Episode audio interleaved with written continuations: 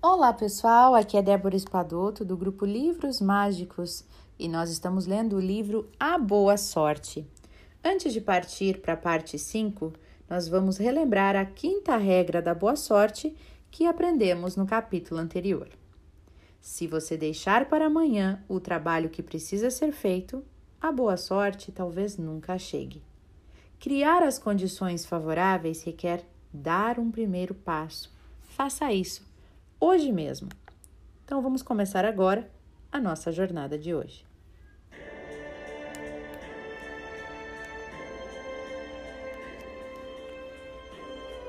Stone, a mãe das pedras.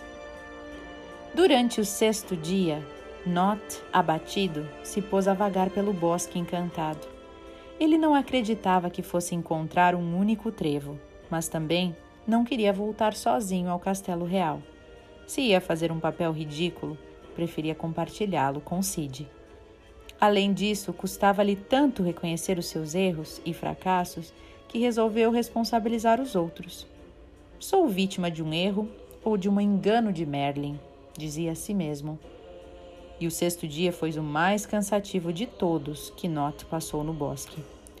Embora tenha caçado muitos animais raros e descoberto plantas exóticas, não aconteceu nada de especialmente relevante. O pior era uma sensação que o deprimia muitíssimo. Estava convencido de que não teria sorte na vida. Do contrário, já teria encontrado o trevo mágico, a não ser claro que Merlin o tivesse enganado. Mas se Merlin o enganara, por que não voltava para o castelo então? Por que no fundo continuava esperando? Esperar significava dar razão a Merlin e continuar confiando na sorte. Por outro lado, quanto mais ele esperava, mais tinha certeza de que a sorte não chegaria. O que ele estaria fazendo de errado? Por que era tão desgraçado? O prazo ainda não se esgotou. Eu mereço a sorte. Sou especial. Mas depois de todos esses dias aqui, nada me diz que encontrei o trevo ele dizia a si mesmo. E assim transcorreu o dia do cavaleiro corcel negro e da sua capa negra. Como não havia mais nada a fazer, ele decidiu procurar Stone, a mãe das pedras. Queria confirmar com alguém mais o que ele já sabia: que no bosque encantado não nasceria nenhum trevo mágico, que ele não era uma pessoa de sorte. Não é de se estranhar que o Not agisse assim, pois este é um traço curioso de quem pensa não ter sorte. Procurar outras pessoas que confirmem a sua forma de ver a vida.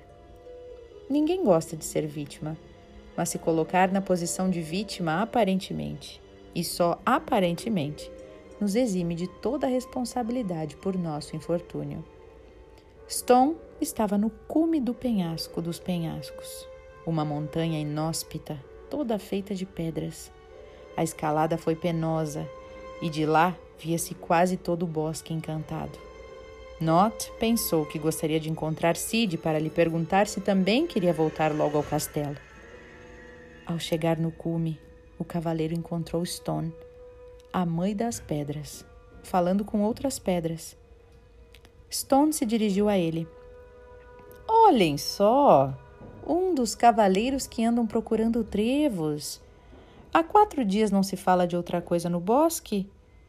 Encontrou o trevo mágico? Perguntou ela, dando uma risadinha alegre. Você sabe que não, respondeu Not, visivelmente aborrecido. Diga-me, Stone, é verdade que não há e nem haverá um trevo mágico de quatro folhas neste bosque? Ou será que há algum lugar por aqui, entre estes penhascos?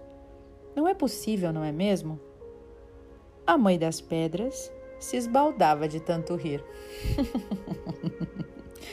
Mas é claro que não. Como você quer que cresçam trevos entre as pedras?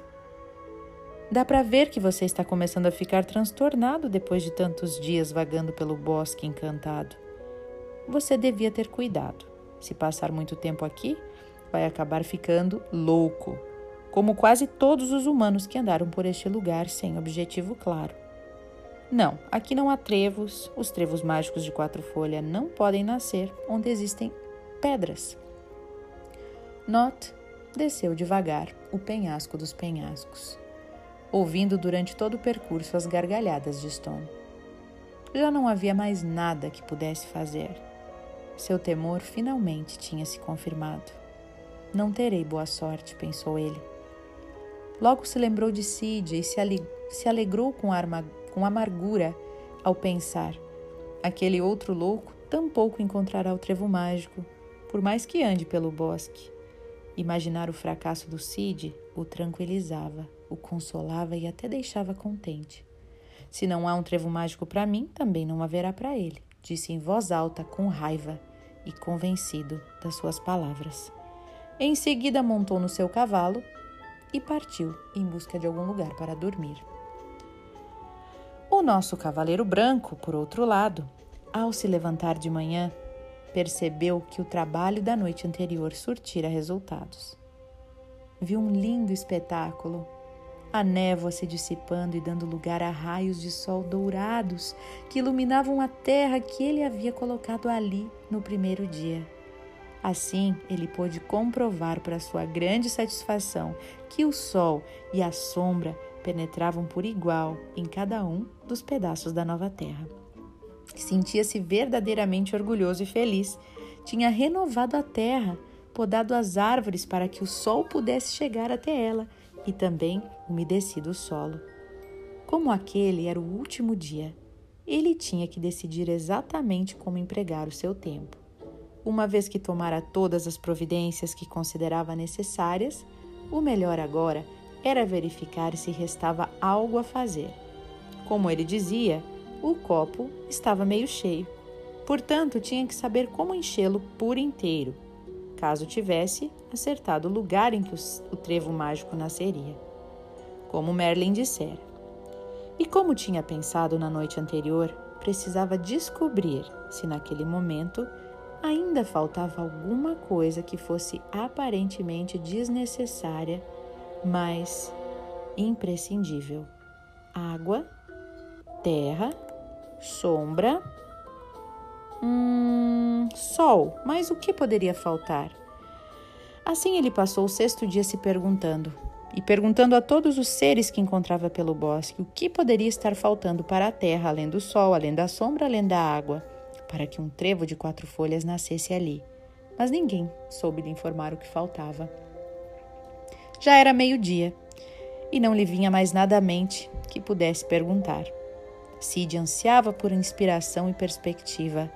Assim lhe ocorreu ir ao ponto mais alto do bosque, para ver lá de cima se havia algo que lhe chamasse atenção. A perspectiva, a distância e a visão do horizonte sempre dão ideias úteis e inesperadas, ele pensou. Todos os cavaleiros sabiam que o local mais elevado do bosque era o penhasco dos penhascos. Contudo, ao se aproximar, Cid reparou que o lugar era altíssimo e restava somente meio-dia para que terminasse o prazo dado por Melin. Faria sentido escalar o rochedo? Ainda que tivesse uma inspiração maravilhosa, não lhe restaria muito tempo para fazer alguma coisa. Mesmo assim, decidiu subir. Por quê? Simplesmente porque pensou no que já tinha feito e no quanto havia investido de trabalho e dedicação, partindo do que já conseguira, talvez fosse aconselhável empenhar-se até o fim para saber se ainda faltava algo a fazer. Em sua escalada, foi subindo de pouco a pouco. Cid começou a sentir uma suave brisa que soprava à medida que se afastava do nível do chão. Finalmente chegou ao cume. Sentou-se e passou a olhar o horizonte em busca de inspiração e nada acontecia. De repente, uma voz o assustou. Ela saía da pedra debaixo dos seus pés. Era Stone, a mãe das pedras. Você está me amassando, disse ela. Sid deu um salto tão grande que quase rolou o penhasco abaixo. Mas uma pedra não fala. Era só o que me faltava eu encontrar. Eu não sou uma pedra normal. Eu sou uma pedra que fala. Sou Stone, a mãe das pedras, afirmou visivelmente aborrecida. Suponho que você seja o outro cavaleiro que anda procurando um trevo, não é mesmo? Você é realmente a mãe das pedras. Então, não entende muito de trevos, não é? Evidentemente que eu não entendo de trevos, disse ela, mas de uma coisa eu sei. Já disse o mesmo ao outro cavaleiro vestido de negro. Trevos de quatro folhas não podem crescer onde há pedras. Você disse quatro folhas, replicou Cid. Sim, trevos de quatro folhas. E os de três folhas? Ele tornou a perguntar. Os de três folhas, sim, podem nascer em solo pedregoso. Mas os de quatro folhas crescem com menos força e por isso precisam de um solo totalmente livre de pedras que impeçam o seu crescimento. Esse pequeno comentário sobre a diferença entre um trevo de três e um de quatro folhas poderia parecer banal para muita gente, mas não para Cid. Estava certo de que frequentemente os elementos-chave são descobertos nos pequenos detalhes, no óbvio e não no conhecido. Dificilmente se encontra resposta para o que é aparentemente desnecessário, mas imprescindível. Claro! Como não percebi isso antes? Muito obrigado. Agora eu preciso ir embora, pois tenho pouco tempo. E Cid desceu. Apressadamente o penhasco dos penhascos. Precisava correr com toda a sua velocidade, pois ele não havia tirado as pedras do seu penhasco. Ao chegar, ainda restavam duas horas de sol e ele removeu todas as pedras, uma a uma de fato, o local estava cheio delas. Se por acaso aquele fosse o lugar certo para o trevo mágico brotar, isso seria impossível por causa das pedras que ali estavam. Cid percebeu como era importante valorizar e reconhecer o que tinha alcançado, o que ele definia como a parte cheia do copo, assim como se concentrar no que pudesse estar faltando, e isso sempre o havia ajudado a seguir adiante mesmo quando parece que a pessoa já fez tudo e que não há mais nada a fazer.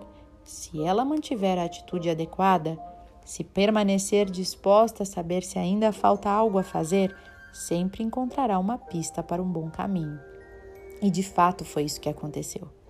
Que bom ele não ter deixado a poda dos galhos para o dia seguinte. Caso contrário, nunca teria sabido que era necessário retirar as pedras.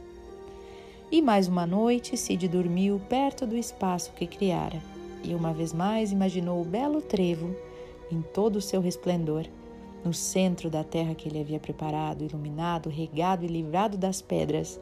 E antes de dormir, imaginou estar segurando o trevo nas suas mãos. Sentiu a suave textura, o encosto na sua pele, sua intensa cor verde, suas belas folhas desdobradas e ele chegou até mesmo a sentir o agradável cheiro de clorofila do trevo mágico. E era tudo tão real que pela primeira vez ele teve certeza de que o trevo nasceria ali. Era capaz de imaginá-lo e podia senti-lo com riqueza de detalhes. E isso lhe fez muito bem, e assim foi tomado por um profundo sentimento de serena alegria e paz interior. Acontecesse o que acontecesse, no dia seguinte ele saberia Disso ele tinha certeza. E logo ficou tudo escuro, pois restava somente mais uma noite. Era a véspera do dia que deveria nascer no bosque encantado o trevo mágico de quatro folhas, o trevo da sorte ilimitada.